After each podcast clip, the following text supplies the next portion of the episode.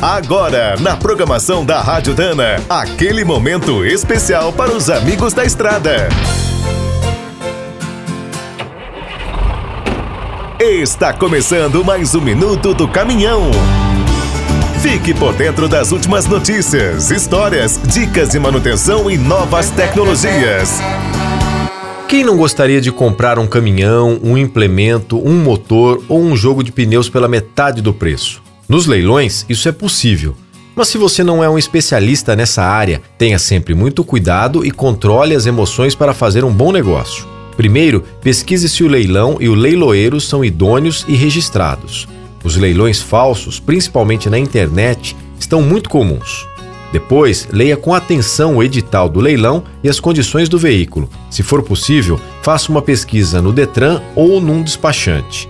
O ideal é visitar o pátio antes de definir os lances. Leve um mecânico ou colega de trabalho. É muito importante ter uma segunda opinião.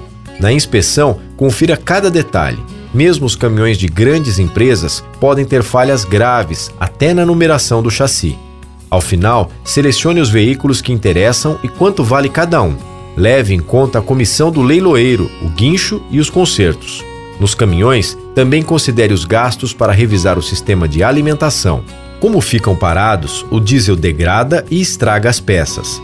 Durante o leilão, mantenha a calma. Quem compra para uso próprio costuma vencer as disputas. Os revendedores nunca dão lances altos. Quer saber mais sobre o mundo dos pesados? Visite minutodocaminhão.com.br. Aqui todo dia tem novidade para você.